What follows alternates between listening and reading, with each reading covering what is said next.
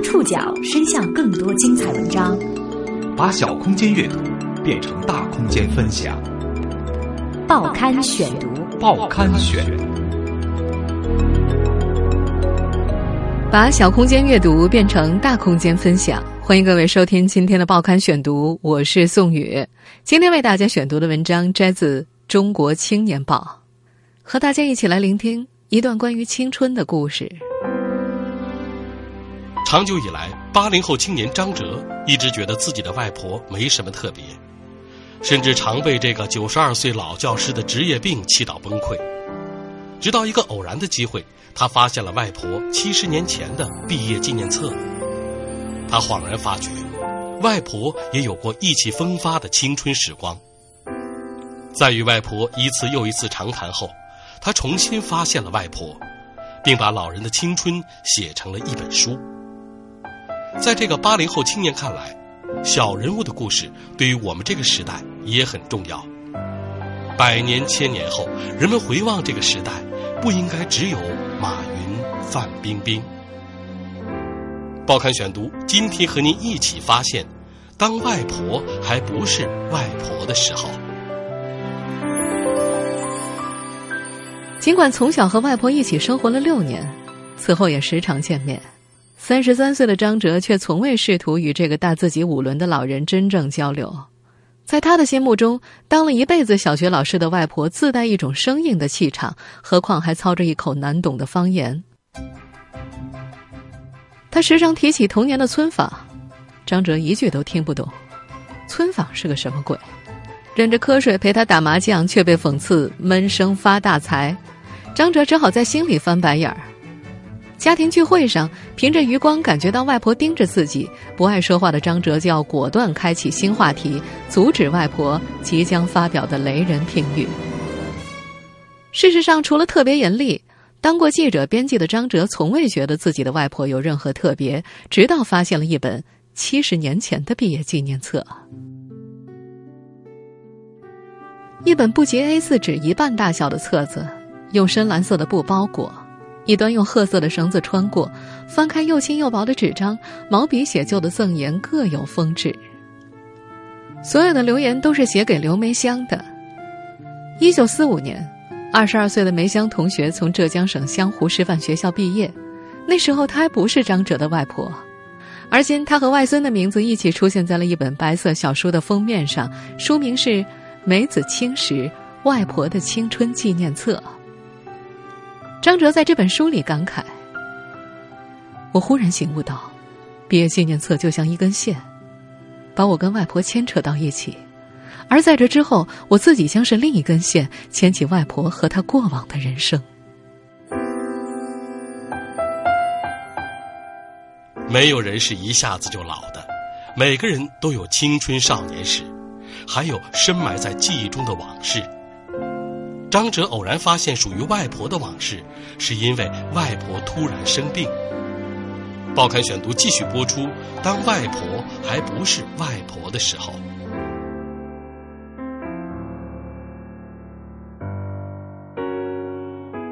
去年十二月的一天，张哲接到妈妈打来的电话，外婆摔倒了，他急火火的赶到医院，病床上的外婆让他揪心。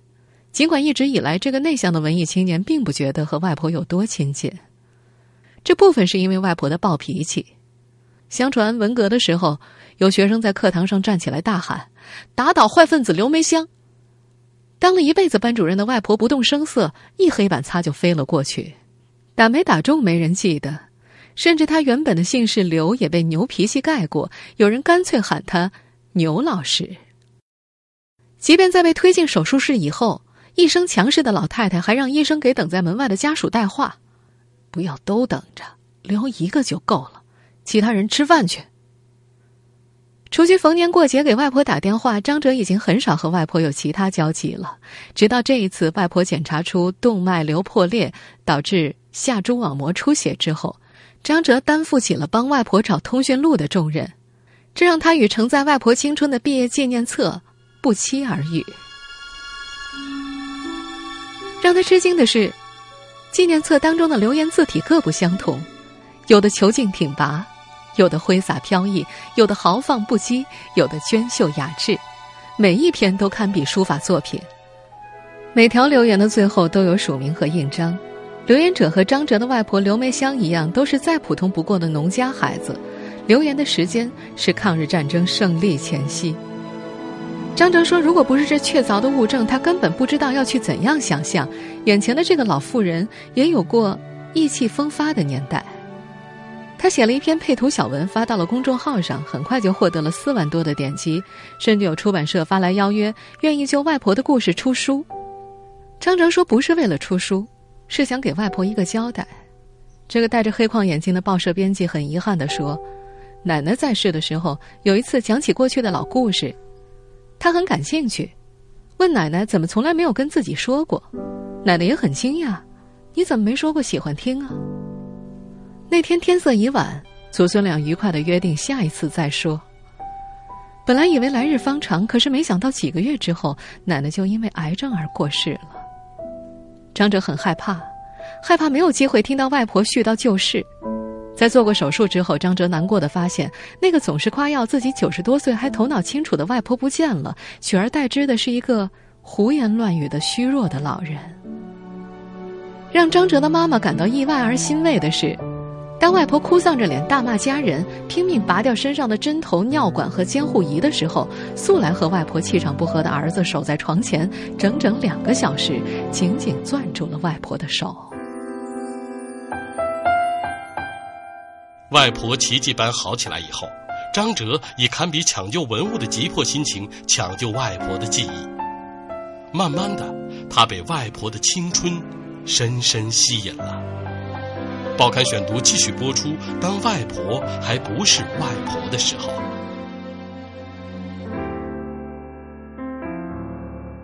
出院恢复的外婆倚着床头的靠垫，张哲把录音笔放在了外婆的脚上。自己挤在床边的小马扎上，仰着脸准备听故事。外婆的毕业纪念册则摆在手边。几乎是第一次，张哲对于外婆的过去产生了好奇。在毕业纪念册上留下文字的人，那时都还是十几二十岁的青春少年。他们求学于乱世之中，目睹山河破碎，身历生离死别，是否都曾经为国家的命运而焦虑不堪？胸怀的一角，又是否有过蠢动的小情小爱呢？然而，先后在几家媒体做过记者的张哲，很快发现，采访自己的外婆并不是一件容易的事情。他试图引导外婆按照纪念册的顺序来讲故事，结果老太太翻页比他翻的还要快。让老人家多讲一点，他又慢丝条理的讲起了国共合作。合上纪念册，张哲索性让老人自由发挥。耐着性子听下来，他竟然被外婆的故事深深吸引了。外婆的求学生涯是在逃难中度过的。一九四二年，刘梅香入学不到一年，暂设在浙江松阳古市镇附近广英寺里的香湖师范遭遇日军轰炸，七个人被炸死，血肉飞到树上挂起来。是胆子大的老师和同学一捧一捧运出去埋掉的。随后，全校师生继续南迁，流亡办学，一直到抗战胜利一个月毕业的时候，学校曾经数次更换校址。也是在这四年时间，外婆结识了毕业纪念册里的同学。外婆的好朋友陶爱凤长着一双会说话的大眼睛，是歌咏团里的文艺骨干。唱起幼时在保佑院学的儿歌《小小叶儿哗啦啦》的时候，表情丰富，手舞足蹈。另外一个闺蜜娄婷芬与男朋友金竹闹矛盾，十几岁的小男生冲进女生宿舍大喊：“婷芬，从前我爱你，现在我爱你，将来我更爱你。”张哲意外且欣喜的听着外婆讲着，他们那些女孩子睡通铺，吃大灶，用盐汤下饭，一人一只碗，拼命的往肚子里填饭。满头白发的老太太比划着大肚皮，说自己有一次吃的肚皮胀，去洗碗一蹲下，哇，全都吐了出来。老人大笑了起来，忘记掩饰缺了门牙的豁口。这天，张哲和外婆一直聊到晚上八点。在这次长谈之前，他从来没有和外婆有过如此长时间的交流。张哲说：“从认识这个被我称作外婆的人那天起，她一直都是个老太太。如果说岁月为她带去过什么改变，那也只不过是老，更老，都这么老了。”他反复听外婆带有难懂地方口音的录音，不清楚的地方就找妈妈做翻译，一字不落的敲进电脑里。除此以外，他查阅了大量的资料，核实老人讲述当中不清楚的地理信息和史料，最终在出版的书当中还配上了生动的手绘地图。这本叫《梅子青石》的图书复印之前，外婆拿着张哲打印出的大字体书稿，一句一句的仔细看。不止一次，老人点着书稿对陪读的女儿说：“这个地方啊，全靠张哲，我一看，印象全回来了。”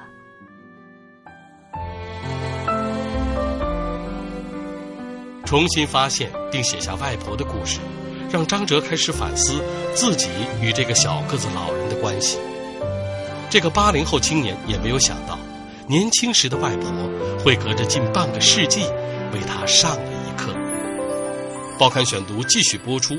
当外婆还不是外婆的时候，外婆最难忘的两段日子，一段是在湘湖师范读书，另一段是在文革。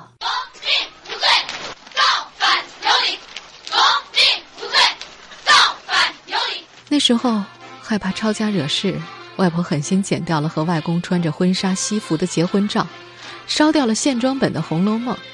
张哲的妈妈读《红日》被发现，被外婆喊着毒草，扯了个稀巴烂。但是，一到学校，他就变成了天不怕地不怕的牛老师。有一天，已经是中年妇女的外婆正在上课，窗外有学生探镜头，鼓动学生到街上闹革命去。外婆放下点名册，平静的对学生们讲了自己的两个原则：第一，不管怎么样，我还是按照教学计划上课，只要下面有一个学生，我也照样上；如果一个学生都没有，我就站在教室里，站到下课再走。第二，不上课可以，但是将来要找我补课，我是不给补的。班上的同学都留了下来，刘老师却没有兑现不补课的承诺。即便是在停课闹革命的时候，他也把学生叫来。他说：“所有的学校都停课了，我给你们上课吧。”听到这儿的时候，张哲有些动容。他很难想象这是自己的外婆所说的话，在他的印象里，这就是一个普通朴素的老太太而已。因为心直口快得罪人，外婆毕业之后辗转了三所小学，才安定下来，教到退休。如今，他的最后一届学生也已经年过半百了。梅子青石出版之后，一位六十八岁的老先生辗转找到了张哲，说自己是外婆的学生，并且要去刘老师家拜访。临走前，他对外婆说：“刘老师，对不起。”随即，恭恭敬敬的鞠了三个躬。写外婆这样的小人物的故事重要吗？在回答这个问题的时候，张哲的眼神犀利起来。由于入不敷出，他公职的报纸即将消失了。这个可能面临失业的编辑还是执拗的决定做一些不值钱的事情，比如留住刘梅香这个名字。他说：“再过一百年、一千年，人们回望这个时代，不应该只有马云、范冰冰。”但是，当外婆问起来。优秀的校友很多呀，我没有做出成绩来，你写我的故事有啥意思？张哲只是简略的回答：“因为你是我外婆。”不知不觉，外婆早已成了张哲日记里的主角。老人身体恢复之后，张哲又开始陪他聊天老人家也开始在床头放个小本儿，把想到的事情随手记下来，等着讲给外孙听。外婆对张哲说：“我恢复的这么好啊，全是你的功劳。”当听到这句话的时候，张哲吃了一惊。我没陪过床，帮过他很多吗？而张哲的妈妈说：“外婆至少跟他说过十次，全靠张哲每天陪自己聊过去的事情，才熬过了病后最艰难的那段时间。”虽然嘴上说着。我没想出书，我就想他来陪我说说话。可是书稿复印之后，素来严厉的外婆却仿佛成了张哲身后的孩子。每次张哲去看他，老太太就乐呵呵的手一伸，拿来。偶尔也会失落的念叨：“不知道我能不能等到出书啊？”张哲只好一边安抚老人，一遍又一遍的给出版社打电话。外婆并不怎么过问张哲的私事，这个九十二岁的老太太有自己的生活哲学。日子有很多种过法，只要小辈们身体健康、心情愉快，她就放心了。反倒是做外孙的张哲，先发现了外婆的八卦。报刊选读继续播出。当外婆还不是外婆的时候。自打张哲记事起，家里的展柜上就摆着几件精美的瓷器，上面画着山水，还有题字：“梅香学姐纪念，仙华购于景德镇。”张哲妈妈问起的时候，外婆只是回答是同学送的。直到张哲带着纪念册和老照片坐到他脚边的时候，他才变回了七十年前的刘梅香。潘仙华，是外婆在湘湖师范的同班同学。白净的椭圆脸，眼睛细长，很温和的样子。学校逃难到山上的时候，外婆帮他拿过治疟疾的药。后来两人刚好在一组值日，潘先华神神秘秘的递来一张小纸条：“你晓得他们为啥把我们派在一道啊？”素来心直口快的刘梅香却在恋爱问题上矜持起来，对潘先华的小纸条，她装作看不懂的样子。一直到毕业，互有好感的两个人也没有说破。听到这儿的时候，张哲着急了：“你可以主动对他告白啊！”害羞的外婆装出生气的样子：“哦呦，你以为呢？我那时思想会同你这样复杂呀？”一直到了潘先华提前毕业，刘梅香才开始曲线救国。他写了很长的一封信，给与潘先华同行的同学，只有一句话是重点：“我们大家现在年纪都不小了，以后的事。”不知会怎样。他知道同学能会意，把这话讲给潘先华听。他等了很久，盼到了回信，同样很长，也同样只有一句话是重点。老同学，我们的年纪说小不小，说大也还不大。外婆的心凉了半截。他托潘先华帮他带四件瓷器，其实是为了有个见面的借口。结果见面赌气没谈成。后来听说潘先华喜欢上了别的姑娘，外婆也遇到了外公。说起外公，外婆眯起眼咧嘴笑了起来。人人都说他是美男子。说的时候忘了一直试图掩饰的豁牙。相片上年轻时的外公高鼻深目，头发轻致的梳到一边，像极了演员陈坤。张哲妈妈开玩笑：“真想不通，我爸怎么会看上你？”老太太一点也不生气，她退而求其次。说完这句，马上又笑开了。嗯 我也是。至少在外婆这里，三十三岁的张哲从来没有每逢佳节被逼婚的烦恼。外婆会给国外的孙辈机票钱，让他常回家看看；给满六十岁的儿子女儿包上一万块钱的压岁钱，但是从来不多问个人私事。尤其对张哲，张哲印象当中，外婆上一次问他有没有对象还是几年前。面对他的东拉西扯，外婆边快步走边笑道：“日子啊，有很多种过法，不管怎么样过，只要你们自己身体健康、心情愉快，我就放心了。”张哲在外婆的身后默默摘下眼镜，擦了擦上面的灰。他那时还不知道，外婆跟他妈妈说。我知道张哲的性格，问他的事啊，我就是点到即止。一直到决定写作《梅子青石》之前，张哲都没有和外婆说过这么多话。但现在，这个比外婆整整小了六十岁的外孙，成了全家最了解外婆的人。但他总觉得外婆的故事还缺一个结尾。报刊选读继续播出。当外婆还不是外婆的时候。摔了跤又康复之后，外婆打电话给久未联系的好闺蜜娄婷芬，不成想娄婷芬嗯嗯啊啊的，没说几句就挂掉了。后来张哲知道，老人家听力已经非常差，而当年活泼开朗的文艺骨干陶爱凤则患了阿兹海默，已经在医院里住了多年。这让外婆很失落。从在湘湖师范的学生时代起，这三个姐妹的感情就一直很好，文革时都没断了联系。三人衣服一道穿，带着孩子互相蹭饭。十七年前外公去世的时候，娄廷芬还把外婆接到自己家住了一个月，老伴金主每天列好菜单，变着法子给老同学做吃的。直到上了年纪，不饶人的岁月把他们固定在了自己的生活半径里。张哲感慨道：“唉，他们没有败给炮火，没有败给政治运动，却败给了岁月。”尽管一直希望自己隐形记录外婆的故事，他最终还是忍不住联络了两家的后人，决心为老人们安排一次世纪大重逢。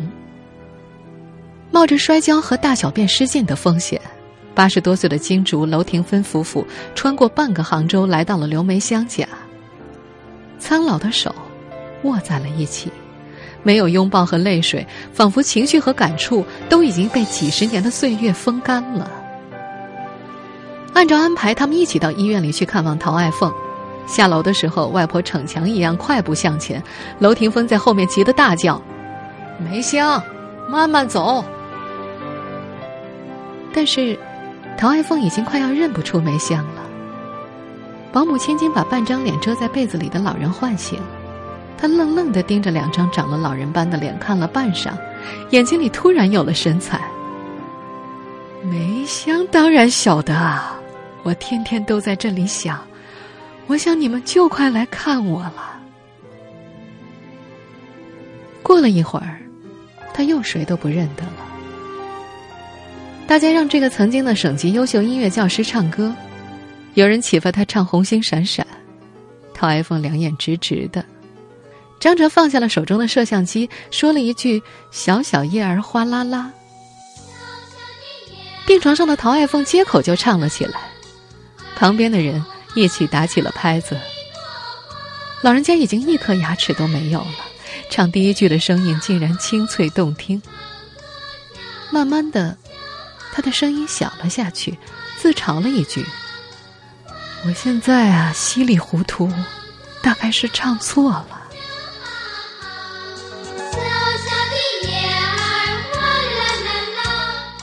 那天，与陶爱凤、娄廷芬告别之后，送外婆回家的路上，张哲没有说话。他和外婆一起望向车外，听外婆喃喃的念叨着外面的景致。在最终出版的《梅子青石》当中，张哲把世纪大重逢的照片做了手绘处理，画上的三个人头发斑白，眯起眼睛笑得很开心。外婆不缺牙，陶爱凤。也嘴角上翘，露出一口整齐的牙齿。今年九月十八号，当张哲把这本书的样书拿给外婆的时候，老人家没有表现出激动，但是书外的塑封，他捂了好多天也舍不得拆。外婆送了书给金竹和娄廷芬。也给陶爱凤的女儿打电话，让家人帮她读读这本书，或许能够找回过去的记忆。他没有太多的熟人可送，在老旧的湘湖师范通讯录上，有大约一半的名字被用方框框住。张哲知道，有一个歪歪斜斜的铅笔框一定是外婆画下的，因为框里的名字叫王宝森，是他的外公。而今。张哲依然会昏昏欲睡的陪外婆打平均十二秒出一张牌的麻将，依然会在饭桌上因为找话题而尴尬。但每当见到外婆独自一人，他就会坐到老人的身边，热热闹闹的聊上几句旧事。这本讲述外婆青春故事的《梅子青时》出版之后，引发了不少人的感慨。有网友说想到了自己的外婆，也有人打电话到张哲工作的报社。还有陌生人寄来了明信片，上面写着：“曾经有同样的想法，可终究未能实现。”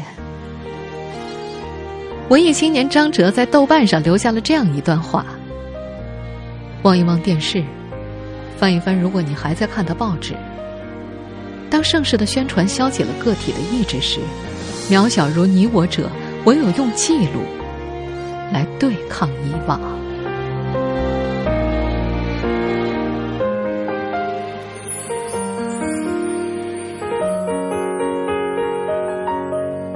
听众朋友，以上您收听的是《报刊选读》。当外婆还不是外婆的时候，我是宋宇，感谢各位的收听。今天节目内容摘自《中国青年报》。收听节目复播，您可以关注《报刊选读》的公众微信号，我们的微信号码是《报刊选读》拼音全拼。参与《报刊选读》微信互动，依然有机会获得由康贝佳口腔医院所提供的免费解压券。下次节目时间再见。